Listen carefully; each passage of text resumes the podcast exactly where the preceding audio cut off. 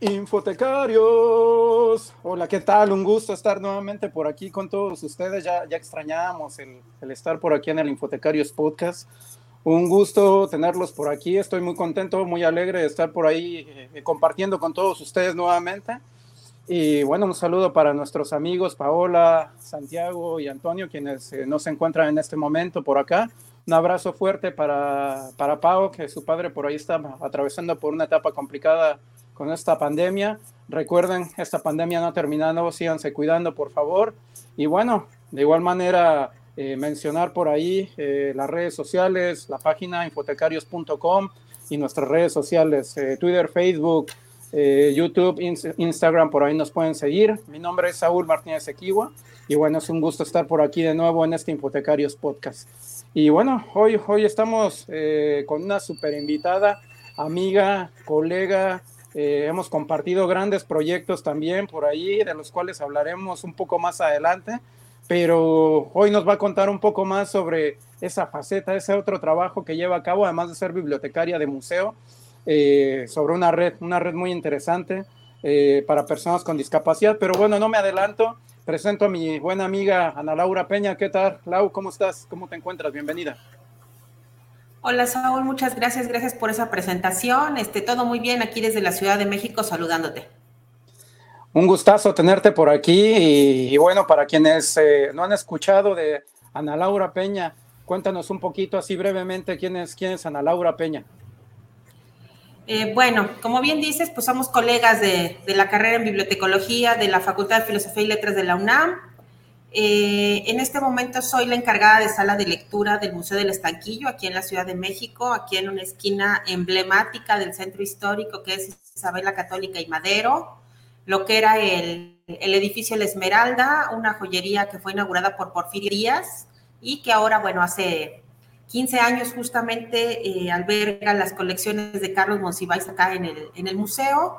Entonces, bueno, esta, esa es como, como mi decirlo, eh, soy también miembro de la red de museos para la atención a personas con discapacidad. Eh, aquí, en la, aquí en la sala de lectura, bueno, pues manejo la página web, las redes sociales, eh, proyectos de realidad aumentada, proyectos de micrositios eh, y un poquito lo que tiene que ver con tecnología acá en el Museo del Estanquillo. Buenísimo, genial, me, da gusto. Ahí, ahí has mencionado una, un aspecto interesante, regularmente, eh, y, bueno, como, bien, como bien mencionas, eh, somos colegas bibliotecólogos de formación o de deformación, como se dice por ahí, eh, y, pocos bibliotecarios eh, creo, que, creo que conozco, sé que hay muchos por ahí que estén trabajando en museos particularmente. Eh, ¿cómo, cómo, ¿Cómo ha sido esa experiencia de trabajar? desde o en la posición eh, de un museo. Fíjate que curiosamente llegué aquí por azares del destino, por una, una profesora que me dijo, están solicitando a alguien para la sala de lectura. Yo cuando escuché sala de, bueno, pues yo conocía las salas de lectura que, manejaba eh, en ese entonces el CONACULTA, ahora Secretaría de Cultura Federal, que pues eran de organizar actividades de justamente de lectura para el público, círculos de lectura y todo esto.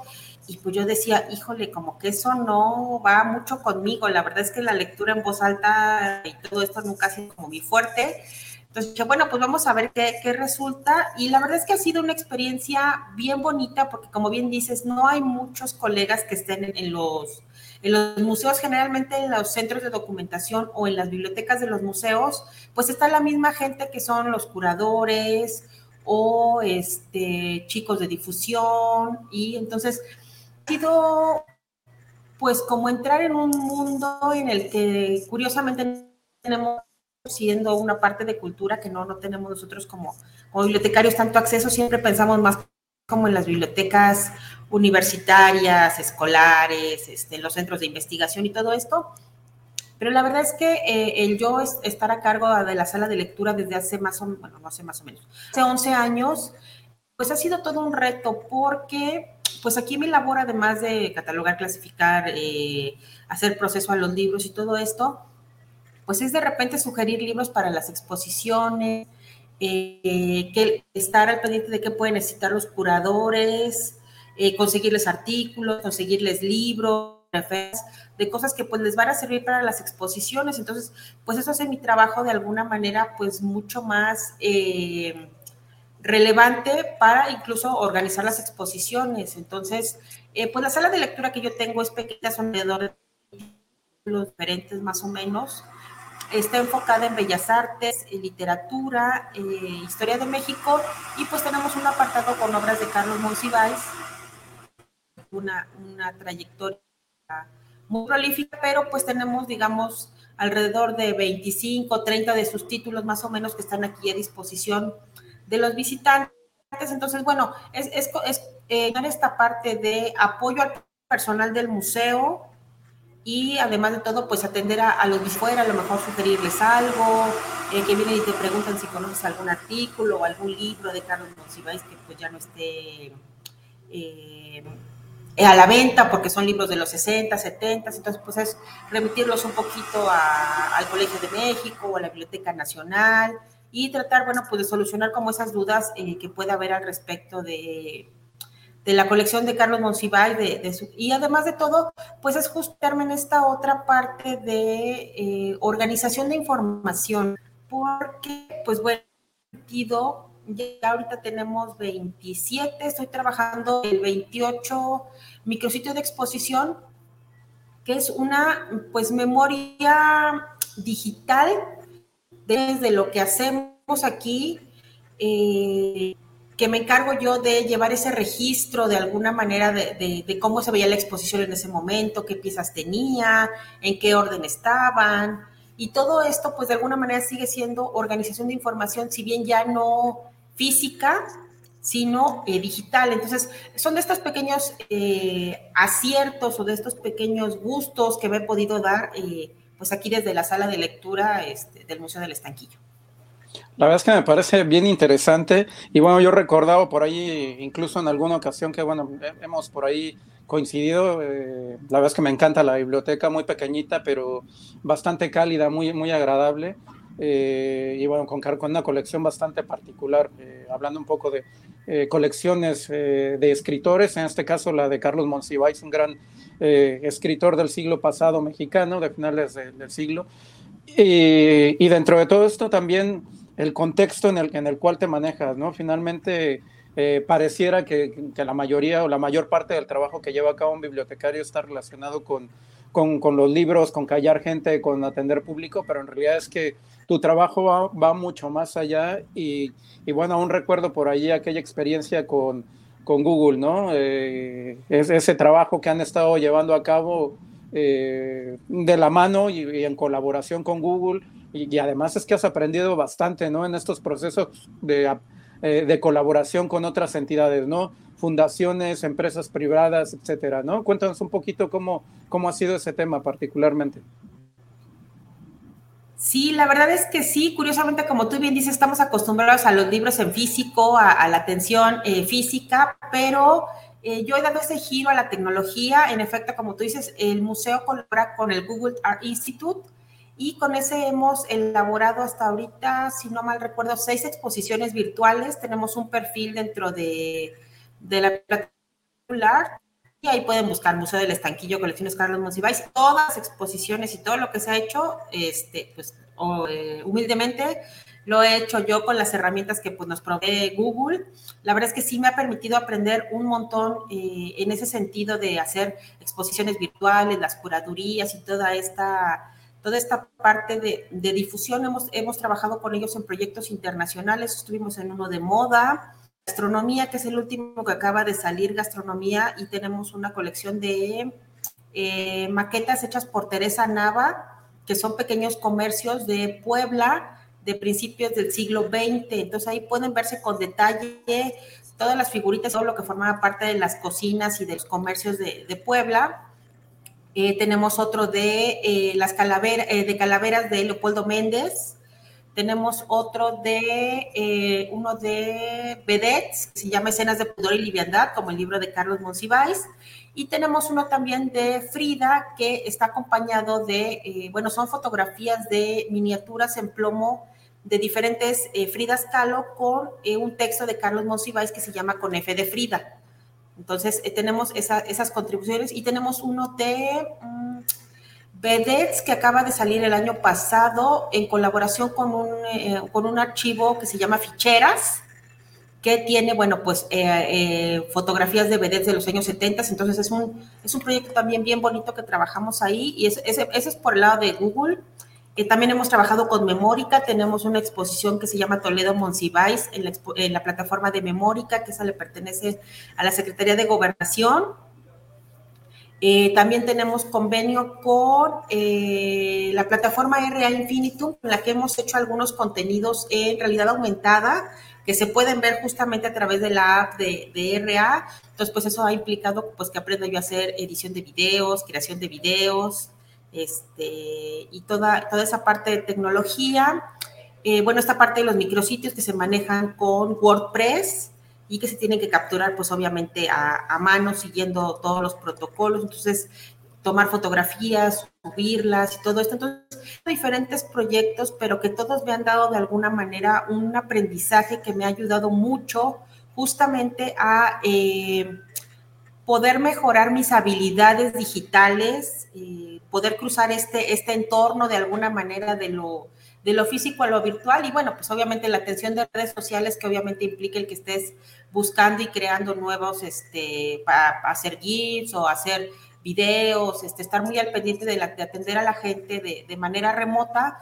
Entonces, eh, la verdad es que nos, nos, me da mucho gusto porque eh, durante todo este tiempo de pandemia, pues lo que estuvimos haciendo fue justamente difundir los micrositios, estas exposiciones virtuales, porque sabemos que al final del día todas esas estadísticas pues son visitantes virtuales para el museo, lo cual para nosotros pues al final del día es muy importante. O sea, entonces el trabajo de la sala de lectura aporta de alguna manera visitantes virtuales al, al museo, porque pues sabemos que, y no solo por la pandemia, sino hay gente que está en otros países, en otros estados, que a lo mejor no puede venir a la ciudad, pero que a través de lo que nosotros hacemos, pues, bueno, puede eh, ver lo que, lo que estamos presentando, ¿no? Una vez que los materiales, por ejemplo, de realidad aumentada terminan la exposición, los videos los subimos a nuestro canal de YouTube y con eso, bueno, pues de alguna manera seguimos incrementando los contenidos del museo, pero además ponemos a disposición del público pues estos videos que se hicieron a lo mejor en su momento especiales para ser vistos con eh, la aplicación de realidad aumentada, pero pues que ya después quedan eh, como un registro de lo que se hizo, ¿no? Entonces, es una manera de contribuir, de colaborar eh, pues de manera digital con lo que está haciendo el museo y pues que bueno, se sigue incrementando el número de, visitantes y que y pues tratar de mantenernos de alguna manera en la innovación de lo, de lo que se está haciendo en los, en los recintos culturales.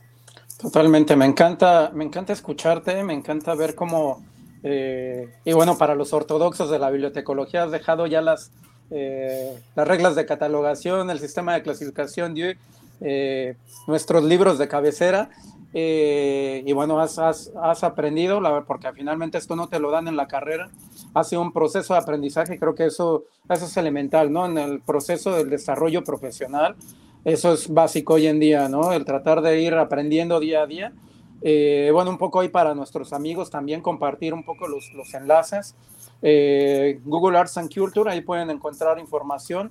la página, por ahí la, la ven en pantalla, Arts and Culture eh, .google.com, por ahí la pueden encontrar. Y bueno, eh, donde colabora Lau también por allí, el Museo del, Estanquillo, por ahí les compartimos también la dirección electrónica para que puedan ver parte de lo que de, lo, de lo que Lau nos está compartiendo o de lo que nos comenta con estas exposiciones de realidad aumentada, eh, seguramente próximamente realidad de, inteligencia artificial, no sé, seguramente algún tema de blockchain en su momento, eh, con temas de NFT que también hoy en día suenan mucho en, eh, los diferentes medios y que seguramente en, los museos ya están trabajando, investigando en ello. Pues bueno, ahí tienen por ahí la, la página, museoelestanquillo.cdmx.gov.mx, eh, un poco para que puedan allí estar viendo un poco ese, ese trabajo que se lleva a cabo. Damos la bienvenida también para quienes nos ven y nos escuchan por allí. nuestro amigo Jesús Parra, bienvenido, un gusto, un gusto saludarte por allí, Ciudad de México. buen amigo Jesús Parra, un saludo por allí. Y también por allí a nuestra, nuestra amiga Martina Quintana, muy buenas tardes desde donde te conectes. Un gusto tenerte por aquí. Y para quienes nos ven y nos escuchan, no olviden dejar sus comentarios por ahí que los iremos poniendo en pantalla de igual manera.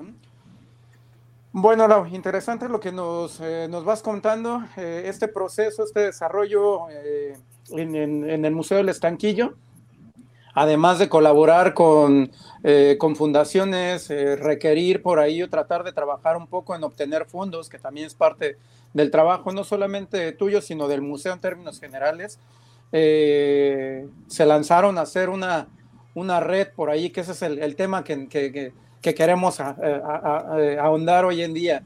Eh, cuéntanos un poquito de esta red, eh, las generalidades, cómo nace, cómo llegas tú allí, y bueno, nos vas contando por ahí quiénes participan, un poco de, de modo introductorio. Sí, claro que sí, digo, como bien dices, además de todas las pequeñas cosas que hago aquí en el Museo del Estanquillo, pues todavía nos da el tiempo de estar haciendo un poquito de, pues de apoyo a la comunidad de alguna manera. Eh, fíjate que esta, esta red, bueno, el Museo del Estanquillo es uno de los miembros fundadores, ya tenemos ocho años trabajando como red. Eh, esta red nace con la idea del de, eh, Museo de Arte Popular, el MAP que se encuentra aquí muy, muy cerca de nosotros, y del Museo del Templo Mayor, cuando se dieron cuenta que pues obviamente había personas con discapacidad que llegaban a los recintos y pues no había las condiciones para recibirlos, ni físicas en ese momento, ni de contenidos, mucho menos, ¿no? Entonces, en el año 2013 ellos organizan un curso para justo el personal de los museos, eh, a mí me, invitan a asistir a este, a este curso y pues bueno, ahí tuvimos eh, la oportunidad de conocer todas las diferentes discapacidades que hay. Eh, nos dieron algunos tips de cómo manejar cada una de estas discapacidades en, nuestros recintos como tal. Y pues a partir de eso, por, por una experiencia personal que yo tenía con un, con un primo que tenía justamente discapacidad y que el tema pues me tocaba muy de cerca, pues yo empecé a ver justamente cómo realmente la situación de las personas con discapacidad, no solo en los entornos culturales, sino en general, es muy complicada. Eh, aquí en la Ciudad de México, tú bien lo sabes, pues no se respetan los espacios de personas con discapacidad, eh, no hay rampas, eh, no hay elevadores, es muy complicada la, movilidad de las personas con, con discapacidad. Entonces, bueno, lo, que nosotros buscamos con la red es justamente que al menos en el entorno cultural, en nuestros recintos, puedan moverse sin que haya mayores barreras. Entonces, bueno, empezamos a, trabajar esta red más o menos en el 2013. Yo me integré ya formalmente en 2014. Eh, soy miembro del comité organizador, eh, soy la persona que lleva las redes sociales este, y la difusión de la, de la red de museos. Y pues bueno, la verdad es que ha sido una labor bien, bien bonita, bien satisfactoria, porque te das cuenta realmente de que las personas con discapacidad hacen todo el esfuerzo posible por salir adelante, eh, que no se ponen barreras, que no se ponen pretextos. Y pues hemos llegado a descubrir nosotros que en realidad la discapacidad es una barrera que ponemos nosotros como sociedad. Que nosotros somos los que establecemos esa parte de no, no puede, no, no esto, cuando ellos en realidad sí lo están intentando. Y la mejor muestra de ellos es, por ejemplo, los atletas paralímpicos, los resultados que dan contra los atletas olímpicos eh, normales, digamos, ¿no? O personas Particularmente en México, ¿no? Exactamente, ¿no? Entonces, la verdad es que, creemos que es un, público que está muy olvidado, que no tiene las condiciones para, eh, pues para disfrutar de la cultura, que al final del día es un derecho universal inalienable, que no, que no podemos eh, omitir de ninguna manera México, al haber firmado la Convención de los Derechos de las Personas con Discapacidad, por supuesto que tiene que estar involucrado en esto. Entonces, bueno, un grupo de trabajadores, porque la verdad es que esos somos, somos trabajadores de museos, eh, pues nos dimos a la tarea simplemente de empezar a buscar con nuestros directores la posibilidad de ir mejorando poco a poco las condiciones de visibilidad de nuestros recintos, eh, pues con pequeños cambios como por ejemplo tener material en braille, videos en lengua de señas, eh, videos con subtítulos, eh, rampas móviles si es que no se puede colocar una rampa fija, porque pues bueno, muchos museos en la ciudad son eh, edificios que son patrimonio histórico y pues que no pueden ser modificados estructuralmente, pero bueno, en la medida de lo posible, pues poner rampas móviles y todo esto, y pues de alguna manera del pasar de la accesibilidad física, en estos momentos estamos trabajando con accesibilidad eh, de contenidos. Ya, ya, ya empieza a haber recintos que ya tienen materiales en lectura fácil, eh, en braille, como te digo, eh, talleres para personas con autismo. Entonces, de alguna manera hemos ido avanzando poco a poco. Ya ahorita somos alrededor de 50 y algo museos, 56 me parece, eh, no solo en la Ciudad de México, sino también en algunos estados ya de República que se están interesando justo en este, en este tema. Eh, y lo más importante de esto, pues es que, eh, como te decía, pues somos trabajadores que lo hacemos por el puro amor al arte, no tenemos presupuesto, no contamos con ningún apoyo de alguna manera, por así decirlo. Obviamente sí de nuestros directores de los museos, pero en claro, realidad... institucional, ¿no? Exacto, ningún apoyo institucional, porque también es complicado, porque pues hay museos de la UNAM, del Instituto Nacional de Antropología e Historia, del Instituto Nacional de Bellas Artes, de la Secretaría de Cultura, eh, particulares. Entonces, eso haría muy, muy complicado eh, pues el trabajo de alguna manera porque tendríamos que estar sujetos a ciertas normas eh, de lógica y de institucionalidad y todo esto. Y pues la verdad es que de alguna manera pues trabajamos muy a la par con todos los museos. La verdad es que a nosotros no nos importa si vienes de alguno de, de, la Secretaría de Cultura Federal o de la Secretaría de Cultura Local, o si vienes de algún museo particular o de algún museo pequeñito en algún estado de la República. La verdad es que para nosotros eso no es para nada importante. A nosotros nos interesa mucho que eh, todos tengamos, pues digamos, el mismo nivel de compromiso, al mismo nivel de sensibilización. Y pues nosotros generalmente trabajamos sensibilizando al personal de los museos, de guarda y custodia, a, la gente que recibe, a los visitantes, pues para que sepan la manera en la que deben dirigirse a ellos, sobre todo. Eh, y lo que nosotros buscamos al final del día es que las personas con discapacidad puedan moverse libremente por los museos, que no sientan que están siendo perseguidos o que estamos vigilándolos o, que estamos encima de ellos. No, lo que buscamos justamente con estos espacios y con todo esto, pues es que ellos puedan recorrer eh, las salas, que encuentren material de acuerdo a su discapacidad y que se sientan a gusto de visitarnos. Nosotros sabemos muchas de las personas con discapacidad que visitan los museos, perdón, son personas que vienen con la institución. Eh, hay, muchas instituciones que son eh, de alguna manera casas de día para las personas con discapacidad. Entonces, ellos son los que en grupo traen a las personas o a veces vienen los centros de atención múltiple de la, de la Secretaría de Educación Pública a traernos chicos de escuela. Pero es complicado que las personas con discapacidad vengan pues ellas solas o por ellas mismas. Porque a veces pues sus familiares no los pueden acompañar, no los pueden traer eh, o no les interesa a lo mejor de alguna manera es, ese tipo de convivencia. Entonces nosotros lo que buscamos es sí establecer este convenio con estas instituciones eh, que los atienden, que los apoyan, pero más allá de eso sí buscamos que sea un espacio en el que puedan venir con sus familias, que lo disfruten. Hay algunos museos como el Museo del Estanquillo, por ejemplo, que ya tenía muy establecida que el último domingo de cada mes había una visita eh, con intérprete en lengua de señas, pero era la misma visita para el público en general, es decir, teníamos el guía que va dando la explicación, hablada y la persona que va haciendo la interpretación en lengua de señas, porque pues al final del día la, idea es que todos convivamos y que todos estemos eh, seguros y a, salvo en el mismo espacio, ¿no? Que no haya esta segregación y esta separación y discriminación de, ah, es una visita especial para ustedes porque son sordos o porque son ciegos. No, al contrario, nosotros lo que buscamos es justamente esta eh, cultura de la inclusión, ¿no? A, veces eh, es más fácil trabajar, por ejemplo, con los niños, que este, pues son siempre un poco más sensibles, que no ven justamente estas cosas de discriminación como las vemos a veces los adultos.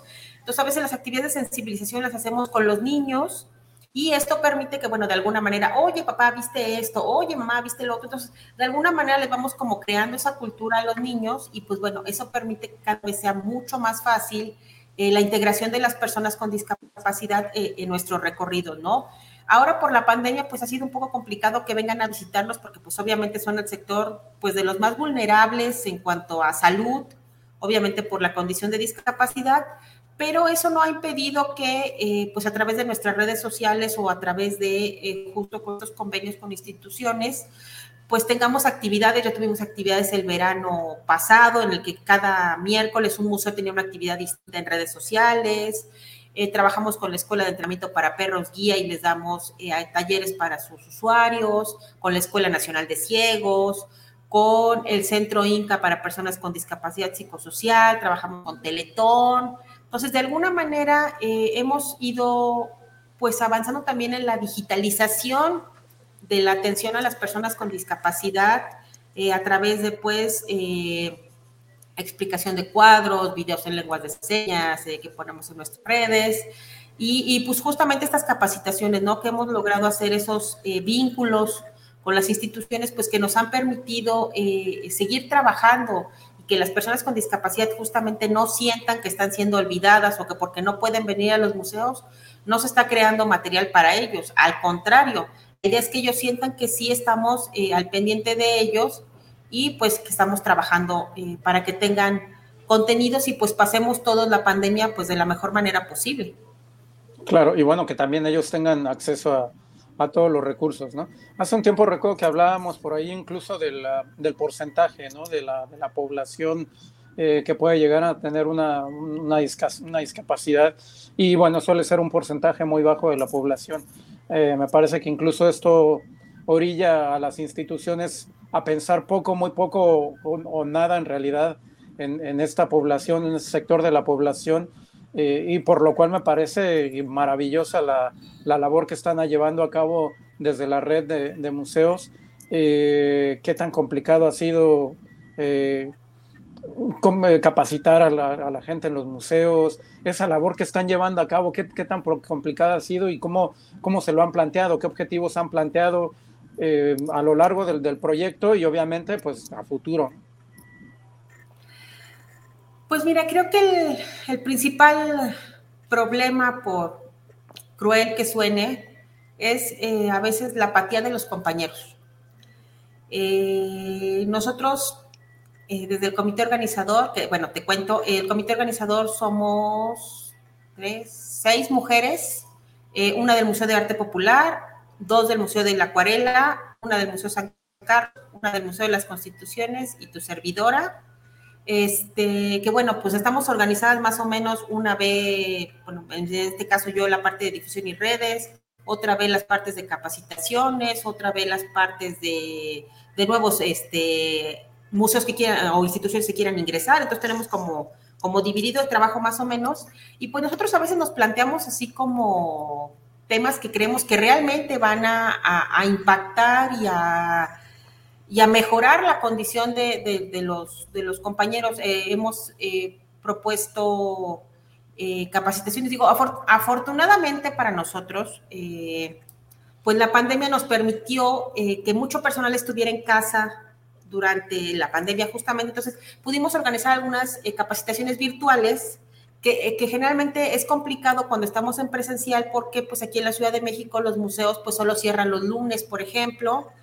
Entonces pedirle a la gente que vaya a una capacitación pues tendría que ser forzosamente el lunes, que pues es su día de descanso. Entonces a veces eso puede ser un poco complicado y ponerla en otro día pues tendrías que llevarla a su museo para que les den permiso, ¿no? Entonces, las capacitaciones en línea, pues la verdad es que nos estuvieron funcionando bien durante 2020 y 2021 eh, pues dimos eh, braille, eh, un poco de lengua de señas, tuvimos un par de pláticas sobre discapacidad intelectual, una sobre autismo, y pues te das cuenta que, que a veces los, los museos va, como pasa en todos lados, ¿no? Hay, hay, algunos que siempre están como muy al pendiente, que son los que más participan, que son los que se involucran, y otros que pues no sabemos si por cuestiones presupuestales, cuestiones personales, de permisos, que es lo que estamos intentando justo averiguar, a ver en estos momentos qué está pasando, eh, pues no se involucran tanto como quisiéramos, ¿no? Sabemos que hay museos muy importantes que la gente visita muchísimo, por ejemplo, y que no cuentan con estos programas de, accesibilidad o, de atención a, personas con discapacidad. Entonces, eh, sí somos muchos recintos, a veces tenemos eh, mejor respuesta de los recintos de, los estados de la República, por ejemplo, porque pues obviamente ya no existe nada de eso, cualquier que nos pueda aportar, pues a ellos les funciona, les funciona mucho mejor. Entonces, a veces tenemos un poquito más de respuesta de, los estados de la República, pero eh, la verdad es que es un reto todos los días. La verdad es que esto, como todo, si no tuviera reto y, dificultad, no, no, sería, no sería divertido, ¿no? Entonces, totalmente. Eh, pues, estamos, sí, totalmente. Entonces, ahorita estamos, eh, tenemos un par de años trabajando con una AC que trabaja con autismo. tenemos varios proyectos por ahí con con ella incluso ya eh, estuvimos trabajando hace dos años, hubo un concurso de cuento y poesía de personas con autismo. El año pasado se hizo un libro de ilustra un álbum de ilustraciones que se llama El autismo no se ve. Y este año tenemos planeado eh, empezar con eh, este libro está disponible en internet, perdón que te interrumpa. Este, libro, este, ese libro está disponible en internet, te consigo el dato, por supuesto, dame un minuto. Este, y la idea este año es empezar con la implementación de apoyos visuales en los museos. ¿Qué es esto? Esto es justamente imágenes y texto muy sencillo para que las personas sepan cómo cómo y qué hacer en un museo. En estos casos, por ejemplo, ahorita que está eh, la pandemia y que sabemos que tienen que llegar y tomarnos la temperatura, ponernos gel, pasar por el tapete, entonces viene todo perfectamente explicado y te dice, primero llegas y te paras en el tapete, después te van a tomar la temperatura, te van a colocar gel y puedes ingresar. ¿No? Entonces, con esos apoyos visuales que originalmente están creados para personas con autismo, pero que en realidad pueden tener muchos otros eh, usuarios porque pues sabemos que hay niños que aún no saben leer, por ejemplo, adultos mayores que ya no alcanzan a leer también, personas indígenas, extranjeros, eh, en fin, tienen un, sinfín de, posibilidades. El que solo ver la imagen sea tan eh, específico, tan bien explicada, que sepas exactamente qué es lo que va a pasar. Entonces, estamos por iniciar una campaña con esta AC en donadora. Ya les estaremos contando un poquito más una vez que la lancemos. justamente para poder dar, eh, tener recursos para poder dar esta capacitación a los museos y que se implementen estos apoyos visuales. En estos momentos eran solamente para el uso del sanitario, tanto en hombres como en mujeres, y eh, la entrada cómo, entrar y qué, es lo que, es lo que procede. Pero pues obviamente la idea sería que se puedan ir implementando en cuanto a el uso de talleres, en las salas, en las cafeterías, es decir, que poco a poco los museos puedan ir teniendo todos estos apoyos visuales en todos sus espacios y como te decía, que no sean solo para las personas con autismo, sino también para otros tipos de discapacidades y para otras poblaciones. Entonces, ese es como el proyecto que tenemos ahorita para el 2 de abril, que es el Día Internacional de, Atención al Autismo. Eh, la idea es eh, lanzar la campaña más o menos por ahí de los primeros días de febrero o mediados de febrero para que nos dé tiempo suficiente para las donaciones. Y pues la idea sería, sería esto, ¿no? O sea, darle la capacitación a los, a los museos interesados, dejarles un manualito de uso de los apoyos visuales y que se, empiecen a implementar eh, estos, estos materiales que pues obviamente no existen aquí en México, ¿no? Esto es algo que, que apenas está, está iniciando aquí en México. Y la otra propuesta que traemos para este año es trabajar con perros de asistencia. Eh, eh, ahora, en el mes de noviembre, tuvimos nuestro quinto coloquio internacional y estuvo con nosotros un, periodista que probablemente la gente conozca, que a lo mejor tú conoces, que es Rafael Sarmiento, que vive allá en España. Eh, él, bueno, tiene un hijo con autismo y nos hizo el favor de hacernos una presentación en ese, en ese coloquio, estuvo acompañándonos y bueno, pues nos contó de Wasabi, el perro de asistencia para, para su hijo. Entonces nos dimos cuenta justamente que aquí en México eh, los únicos perros que son pues aceptados de alguna manera eh, son los perros guía. Claro. ¿No? Y aún así, pues sigue existiendo gente que pues, sigue acariciando, que sigue no llevando el, trato que debe tener el perro como tal. Pero bueno, eh, es, algo en lo que estamos avanzando, pero eh, nos dimos cuenta justamente que existen estos perros de asistencia que tienen otras funciones muy distintas para personas con epilepsia, para personas con diabetes, para personas con autismo. Entonces, bueno, queremos empezar como este proyecto o proceso de que la gente conozca que hay otro tipo de perros de asistencia, cuáles son sus funciones y que pues también tienen derecho a ingresar a los recintos culturales, tal y como los perros guía, ¿no? Eh, sin llegar al abuso de a lo mejor que traes tu mascota en una bolsita y quieres hacer creer que eso es un perro de asistencia cuando en realidad pues no lo es, ¿no? Entonces es justamente... El chihuahua como perro de, asistencia, ¿no? Eh, ahí sí que apoyo, no, apoyo emocional, le dicen. Ajá, entonces es, es, como, es, es, como esta parte, ¿no? De, de, tener muy, muy en claro cuáles son los perros guía y los perros de asistencia que pueden ingresar a los recintos, este, y pues que eh, obviamente lo, que, lo que deben de portar, es decir, el chaleco, eh, una carta o un gafete que los acredite realmente como eh, eh, perdón, perros de asistencia entrenados y toda esta parte. Entonces son como los dos temas que queremos trabajar ahorita durante 2022 en, en la red de museos. estamos viendo pues justamente impartir estas charlas sobre perros de asistencia, un poco charlas sobre autismo, apoyos visuales y pues eso, como bien dices, eh, no solo es capacitación en cuestión de tecnología, sino es que yo he tenido que meterme un poquito, justo aprender un poquito de braille, un poquito de lengua de señas, eh, lectura fácil y toda esta sensibilización que podría sonar fácil o que podría sonar, eh, que puede decir, ah, sí, cualquiera puede atender personas con discapacidad, pero la verdad es que no.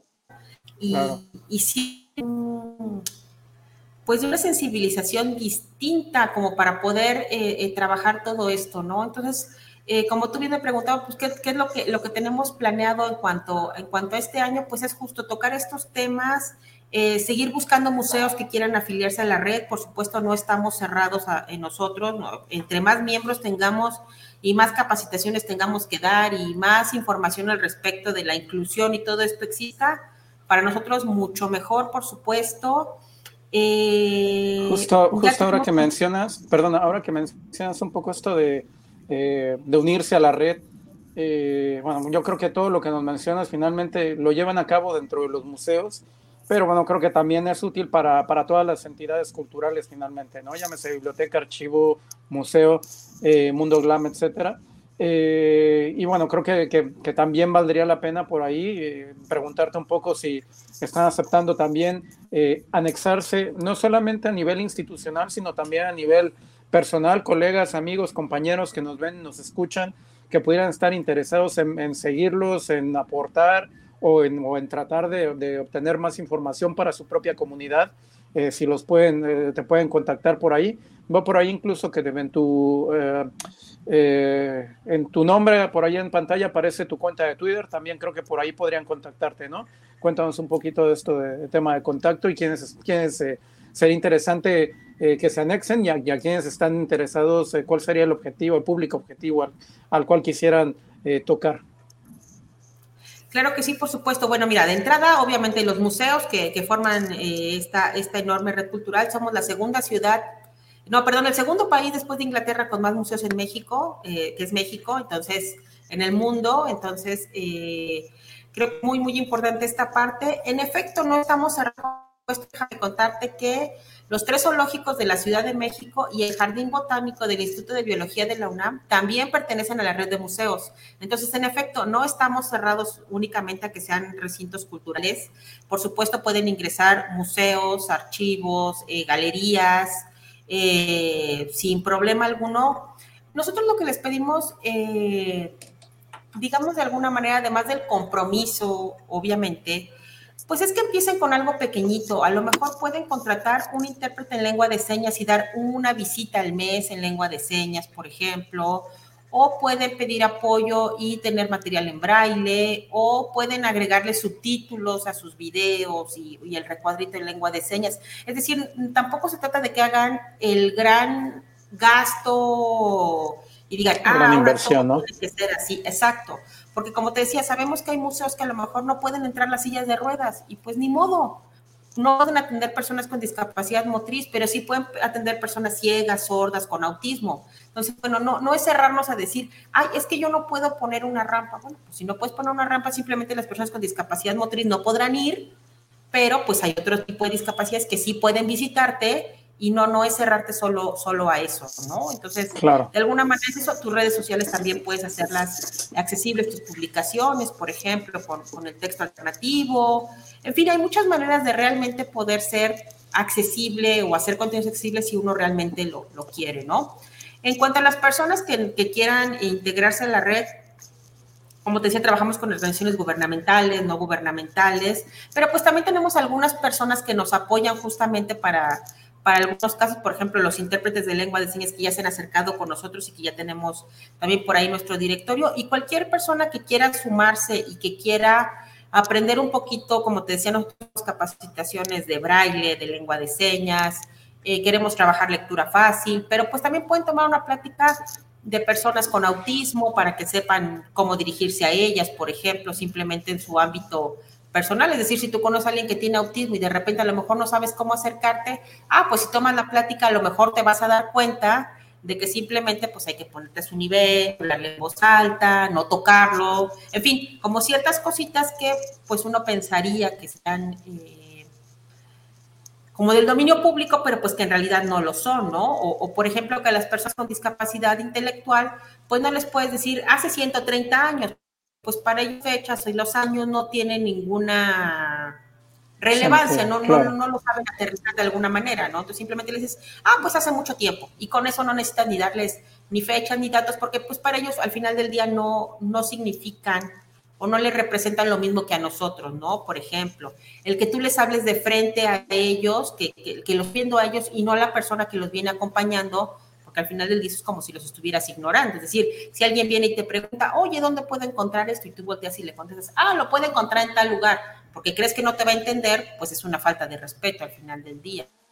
Entonces, cositas tan sencillas como esas que la gente puede aprender y que nos lleva a un mayor nivel de empatía, de comprensión y pues por supuesto llegar a este nivel de, de inclusión de alguna manera, ¿no? Entonces, por supuesto, todos estamos, eh, nosotros en la red estamos abiertos a cualquier persona que quiera sumarse a nuestros esfuerzos, al trabajo que estamos realizando, si hay por ahí alguien que tenga interés en alguna plática o contarnos cómo está la situación en, en su centro de trabajo, a lo mejor pues igual podemos ir a darles una plática de cómo pueden funcionar mejor, qué pueden implementar, qué cositas hacer, y estamos en la mejor disposición de, de hacerlo.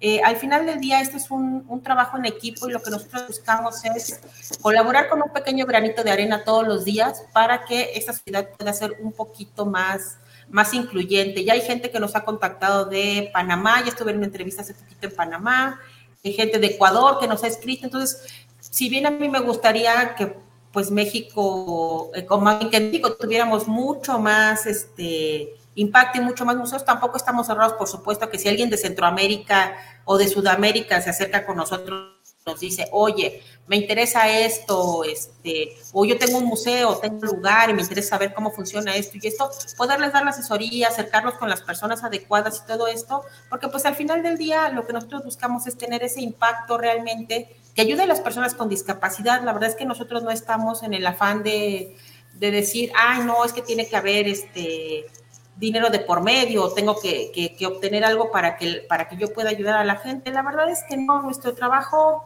es voluntario, es, como te decía, por amor al arte, nos gusta lo que hacemos, lo disfrutamos, eh, siempre estamos buscando eh, más cosas que ofrecerles a los compañeros de los, de los museos para capacitarlos, para que estemos más o menos en la misma sintonía y que finalmente las personas con discapacidad sepan reconocer qué museos forman parte de la red, que se sientan a gusto de poder visitarlos porque habrá algo para ellos y que pues puedan recorrer estos espacios justamente pues de manera libre y, y tranquila, ¿no? Al final del día eso es lo que, lo que buscamos de alguna manera con, con los museos que trabajan en la red. Claro. Bueno, ahora que, que mencionas el aspecto internacional, eh, bueno, por ahí sabemos un poco que de este lado del charco, por ahí está la 11, eh, que bueno, al final nos lleva un poco, hablando un poco del, del aspecto eh, latinoamericano, nos lleva una ventaja increíble en términos de desarrollo de investigación. Y bueno, también del otro lado, ¿no? Incluso el poder hacer colaboraciones creo que sería interesante. un poco que ellos compartan también la, la forma en cómo, cómo han trabajado, cómo trabajan de este lado con esos avances y por el otro lado, ¿no? En ese doble sentido, eh, pues bueno, aportar también lo que se ha avanzado desde México hacia, hacia nuestros hermanos latinoamericanos realmente, ¿no? Creo que eso también es interesante. Y como te comentaba, bueno, pues no solamente museos, ¿no? Todas las entidades culturales, creo que eh, ustedes pueden aportar un montón, muchísimo allí. Eh, y bueno, por ello también me parece que por ahí en, sus redes sociales comparten las charlas, comparten parte del trabajo que, que están llevando a cabo. Y bueno, para quienes nos ven y nos escuchan, eh, la página de Facebook eh, de, la red de museos para personas con discapacidad es eh, Red Museos PCD. ahí los pueden encontrar. Y su página web por ahí, redmuseospcd.blogspot.mx. Y bueno, esas son las, las páginas de contacto. Me parece que también tienen por ahí su dirección de Twitter, que es Red Museos PCD, igual manera. Entonces yo creo que con Red Museos PCD, por ahí los, los pueden encontrar y, bueno, a, ponerse en contacto básicamente, creo que eso, eso es vital, ¿no? Eh, en, este, en este trabajo y un poco ya para, pues, para ir cerrando este tema particularmente, eh, desde tu perspectiva, siendo bibliotecaria, eh, ¿qué reto te ha presentado? ¿Cómo, cómo, cómo, lo ves? Y, bueno, eh, ¿cuáles son tus perspectivas? Eh, creo que es un tema que, que, al igual que la tecnología, son, no son tocados por los bibliotecarios en realidad, eh, no, no, son considerados en plan de estudios ni nada por el estilo. Creo que esto es algo que nace más bien de, pues en mi caso, al menos como te decía, de la inquietud personal, de la, de la experiencia personal, de alguna manera, el, el tener personas con discapacidad en casa y, darte cuenta que no tienen el acceso que tenemos los demás, ¿no? A, la cultura y a muchas cosas. Entonces, esta parte es la que hace que digas, eh, si puedo hacer algo más por alguien más, vamos a hacerlo, ¿no? Entonces, ese es un poquito en, ese sentido que estamos involucrados en, la, en el trabajo de la red. Eh, es complicado, sí, porque obviamente pues hay muchos temas, algo tan de moda, si lo queremos llamar así, como el Tratado de Marrakech, por ejemplo, que, debería de permitir el simple hecho de que este, pues las bibliotecas y las, bueno, más bien que a través de las bibliotecas las personas ciegas pudieran tener acceso a materiales de lectura, no solo en braille, sino también en audio, y pues que realmente no se lleva a cabo, ¿no? O sea, sabemos que, por ejemplo, la Biblioteca México sí tiene una sala braille, eh, sabemos que la Biblioteca Vasconcelos tiene una sala braille también, por ejemplo. La Biblioteca Central de la UAP, allá en Puebla, por ejemplo. Son como los tres casos, eh, me parece, más representativos que tienen ya como tal una sala en braille enfocada, enfocada a eso. Pero pues eh, también hay algo que, que es cierto y que no mucha gente sabe, tal vez sí. No todos los ciegos saben braille. Claro. Bueno, y el lenguaje de señas tampoco es igual en todos los países. No todos los, no exacto, no todos los sordos saben lengua de señas. Eh, hay algo que se llama español signado, que es una manera de... Eh, tú traduces la, oración como viene, es decir, simplemente lo que haces es traducir el vaso blanco, por ejemplo, ¿no? O sea, pero le das le das la forma, ¿no? Así como de el vaso blanco, ¿no? Ah, bueno, ya. Entonces, ese es algo que se llama español signado, pero no es lengua de señas. Y además de todo, la lengua de señas puede variar de acuerdo a la región, incluso, bueno, incluso a la delegación o la alcaldía en la que te encuentres. Una seña puede significar una cosa para mí y otra cosa para otra persona en, no sé, en Xochimilco o en Tlalpan. ¿No? Entonces, incluso la lengua de señas es muy complicada, por eso es que no hay tantos intérpretes, por eso es que no todo mundo puede aprender lengua de señas, además de que hay que tener una excelente coordinación ojo-mano, que debo confesar, yo no tengo, por tanto, me ha costado mucho trabajo eh, poder aprenderla, solo sé algunas señas muy, muy básicas, ya tomé todo un curso y no es mi fuerte. El braille me funciona un poco mejor, eso sí debo decirlo. La lectura fácil también me funciona un poco mejor y la audiodescripción también. Este, entonces es justamente esto, es salirnos de eh, lo convencional, buscar esta otra parte. Justamente la semana pasada tomé una, una capacitación en línea eh, con una eh, asociación española, que como tú bien dices, España tiene más o menos 20 años de adelanto en lo que se está trabajando en discapacidad contra lo que puede haber en México o en Latinoamérica, por lo menos son 20 años de diferencia. En cuanto a dispositivos, tecnologías, este, contenidos y todo eso, por lo menos son 20 años. Pero bueno, estamos haciendo nuestro este, esfuerzo acá, acá desde México. Entonces es, justamente esta parte de eh, decir, bueno, sí está el Tratado de Marrakech, sí las bibliotecas podrían, sí, pero ¿qué más podemos hacer? O sea, hay braille, sí, pero si yo te digo que no todos los ciegos saben braille, bueno, pero a lo mejor puede ser algo en audio y ahí sí sería un poquito más accesible, por ejemplo. ¿no? O claro, y empezar a trabajar un poco, ¿no? Que eso sería importante. Exacto, puedes subtitular tus videos para los sordos que no saben lengua de señas, por ejemplo, ¿no? Entonces es de alguna manera, pues uno podría decir, es que si un video ya lleva a la persona, lleva lengua de señas, lleva subtítulo, pero además un subtítulo lo haces, lo haces un poquito más grande que se llama macrotipo uno podría decir, pues es que ya que estás, eh, ¿qué estamos viendo? Pues es que estás teniendo algo completamente accesible porque es para las personas de baja visión, para las personas ciegas, para las personas sordas y para el público en general. Claro. Entonces estás cubriendo de alguna manera todas las posibles opciones. Y si además tienes eh, apoyos visuales o tienes alguna otra cosa para personas con autismo y con discapacidad intelectual, pues bueno, estás cubriendo de alguna manera todas las posibilidades para todas las personas y es un material realmente eh, accesible. ¿no? Entonces, ahora, ahora que mencionas esto, eh, un poco los, los, ejemplos y bueno, que también es que no solamente es esfuerzo de una sola persona, sino que es de toda, la, de toda la sociedad o debería de ser de toda la sociedad. Eh, veo por aquí incluso en las cadenas televisivas que ya cuentan con, con el audio descriptivo, ¿no? que eso también ayuda bastante. me parece increíble realmente y ojalá lo pudiéramos tener también eh, en Latinoamérica, ¿no? Que al final a las televisoras no les cuesta mucho más que meter por otro canal, pero bueno, eso es un poco de cuestiones que quizás no está en nuestra mano, pero sí parte de lo que nos mencionas, el hacer pequeñas cosas para poder llegar a, a, todo, a todo el público, ¿no? Y particularmente a personas con, con, con discapacidad.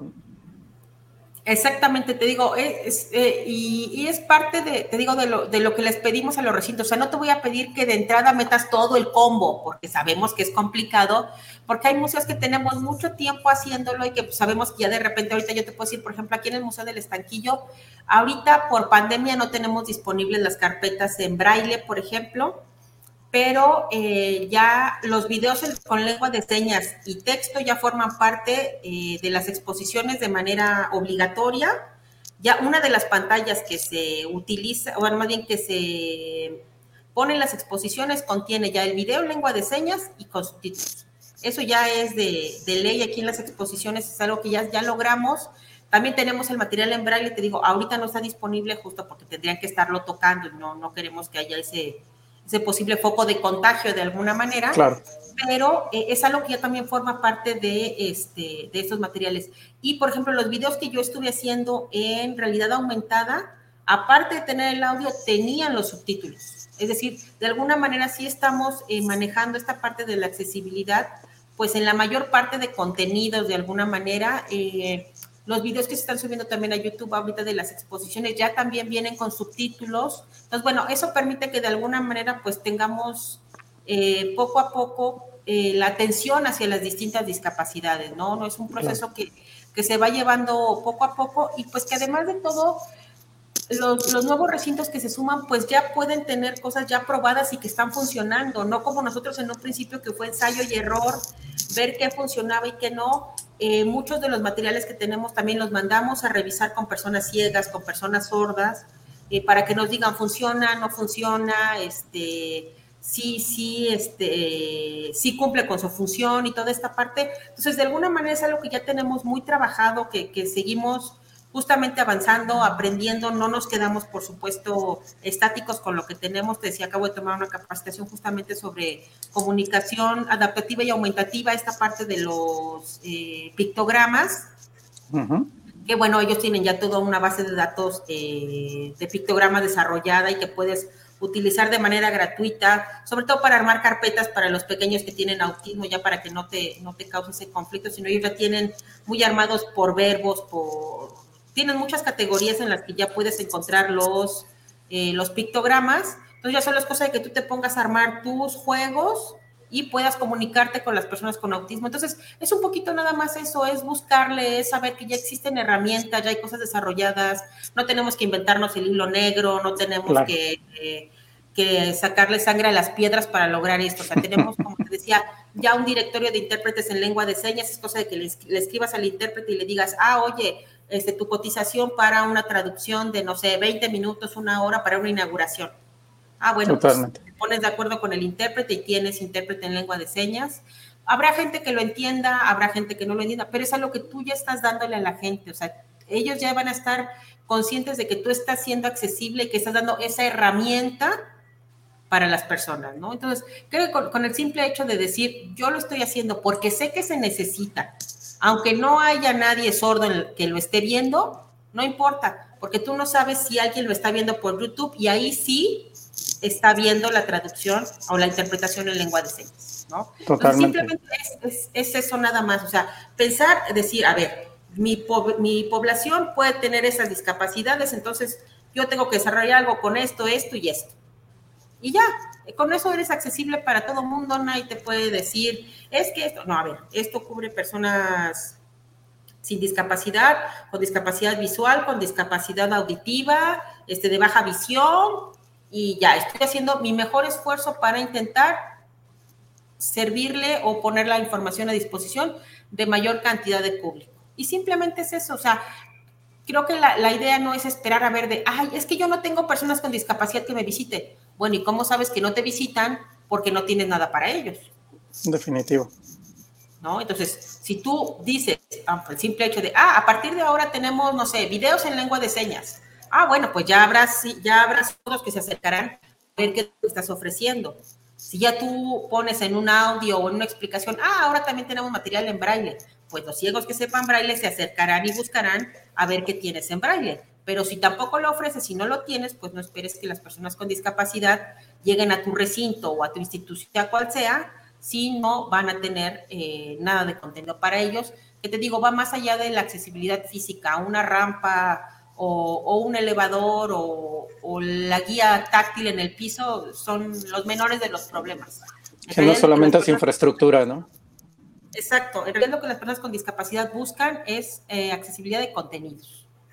Bueno, y también un poco de comprensión, ¿no? De uno a uno, ¿no? Es eh, trato humano, eh, que podríamos llamarlo de alguna manera. Como iguales y como el derecho a la cultura y a la accesibilidad que tienen por el simple hecho de ser personas. Así de simple. Totalmente.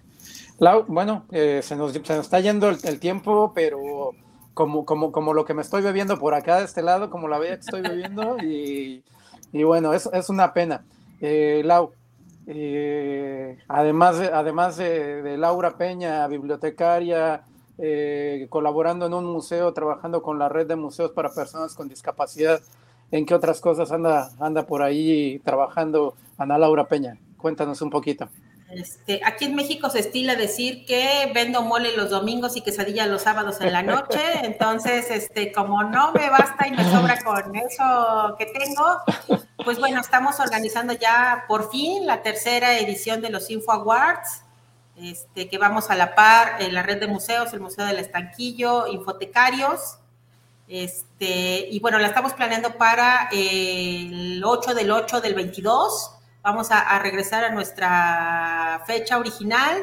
y vamos a hacer una edición especial en la que vamos a premiar, pues digamos así, trabajos durante pandemia, es decir, a, buscar proyectos eh, que abarquen 2020, 2021 Y pues bueno, estamos eh, trabajando ya en, las ternas. Dentro de pronto tendrán eh, mayor información ahí en, nuestro Facebook de, de InfoAwards. Y pues bueno, estamos trabajando en esa otra opción, donde justamente una de las categorías son servicios y actividades para personas con discapacidad. El primer año lo ganó el Museo de la Acuarela, que aquí en México, además de formar parte de la red eh, de museos, tiene muy, muy desarrollado su, su plan de, de, actividades. Ahí sí las chicas se han metido a lengua de señas, hacen incluso ahora en diciembre hicieron un villancico en lengua de señas, lo cual estuvo genial porque todo el personal del museo participó aprendiéndose su pedacito que le tocaba en lengua de señas, entonces están como muy involucrados en esa parte. Eh, tienen muchas actividades. Pues igual lo vuelven a ganar, ¿eh? ¿Mandé? Igual lo vuelven a ganar, ¿eh? Igual lo vuelven a ganar, ya, ya veremos si los nominan y los proponen, nosotros vamos sobre eso. Y el año pasado lo ganó el Museo Memoria y Tolerancia, un poquito por las actividades que también tiene. Este, pues bueno, ya dentro de poco estaremos lanzando eh, las ternas eh, de los nominados para que pues empiecen a, empiecen a votar, nos digan que cómo van, si les gustaría que agregáramos a alguien más, un poquito lo que, lo que estamos haciendo. El Museo del Estanquillo no puede participar porque sería juez y parte, entonces no sería muy legal el asunto. Pero, este, pues si conocen algún otro museo, algún otro recinto que tenga justamente estos servicios y estas actividades para personas con discapacidad, pues siempre podrán proponerlo. Entonces, bueno, además de la red, del museo y de este, todos los extras que salen por ahí de repente, estén al pendiente. Próximamente tenemos InfoAwards 2022 con lo mejor de 2020 y 2021. No, eso, eso suena de maravilla, me encanta. Eh, también por ahí estás colaborando con, con una compañía, ¿no? Eh, si no, si no mal recuerdo.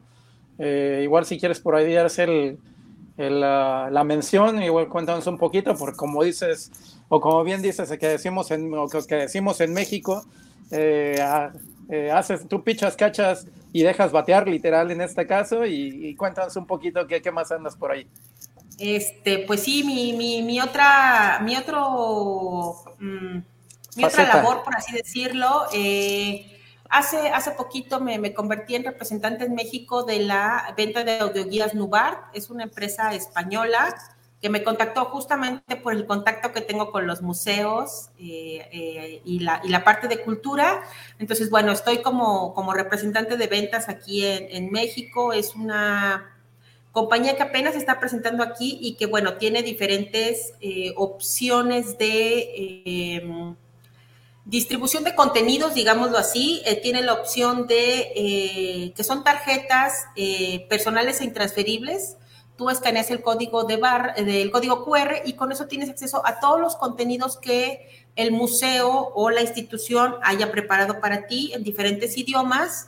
tiene la opción también de que si eres guía, de, guía de turistas, puedes darle a cada uno de tus usuarios una tarjeta y con eso, con el teléfono y sus audífonos, ellos pueden escucharte sin necesidad de que estemos justamente ahora en época de pandemia hablando en voz alta y, y, permite también la eh, sana distancia. Eh, tienen otra opción de sincronización audio y video para que cuando tú llegues a algún recinto, justamente eh, que si están los videos con audio abierto en sala, se en tu teléfono y tú puedes escucharlo ya directamente con tus audífonos sin necesidad de que estés tan cerca de la, de la pantalla y que lo retomes justo en el momento en que estás llegando.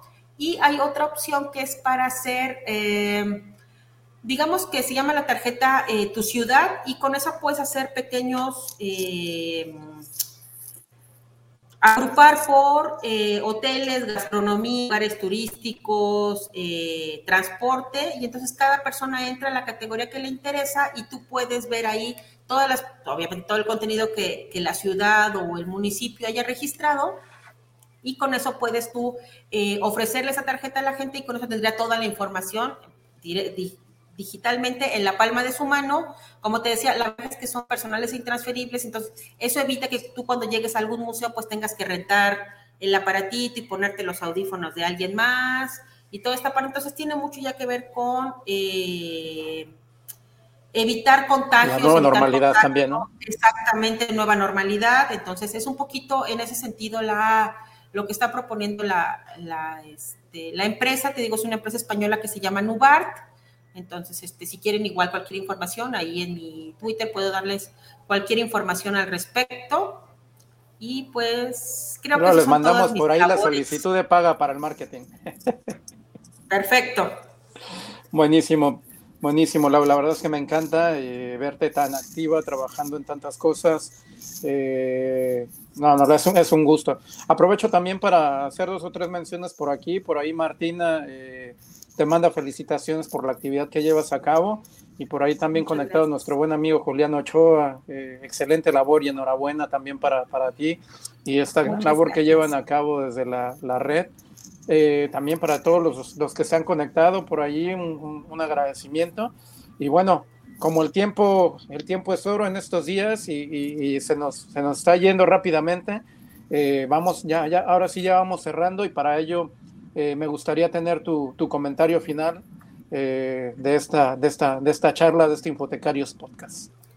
Eh, bueno, antes que nada, darte las gracias a ti por invitarme, a toda la gente que nos acompaña. Eh, la verdad es que sí puedo decirte que sí es mucho trabajo, pero estoy muy orgullosa de lo que hago, me siento muy, muy satisfecha de lo que hago, de lo que, en lo que puedo contribuir de alguna manera.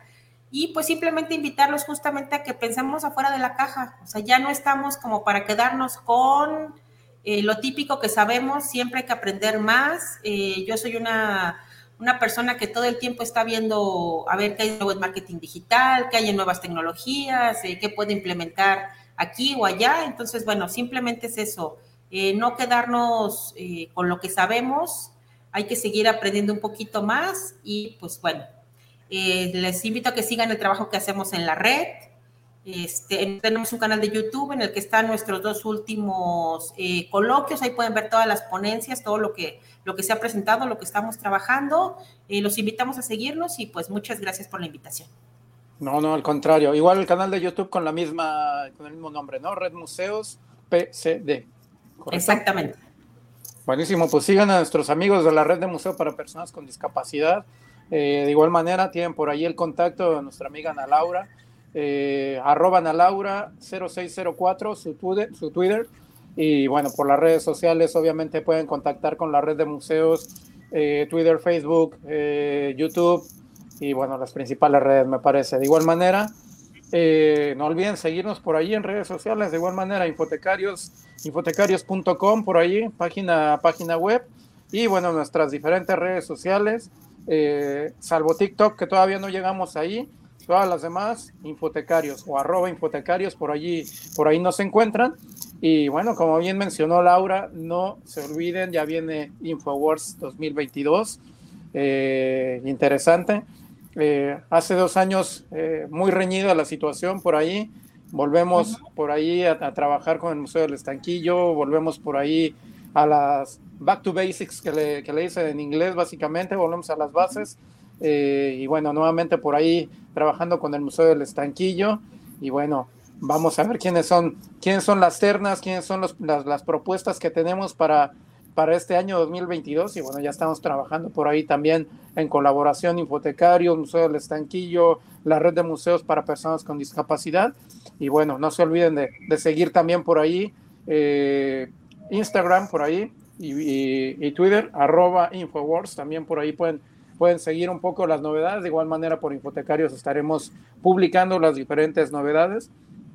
Lau, no me queda más que agradecerte por todo tu tiempo, por todo lo que nos has contado. Espero que esta charla eh, sea productiva, que puedan surgir nuevos, eh, nuevos colegas, nuevos amigos, no solamente bibliotecarios, sino personas que estén interesadas en trabajar con comunidades, con personas con discapacidad. Creo que eso va a ser interesante.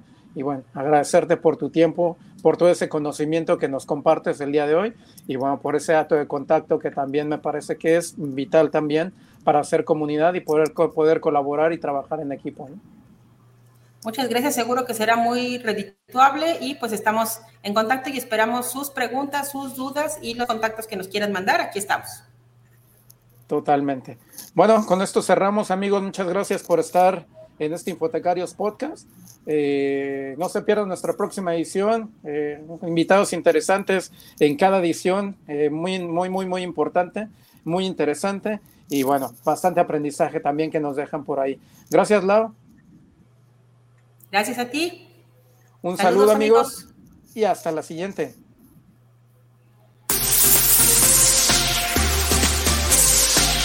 Infotecarios Podcast, el mundo de la información en constante evolución.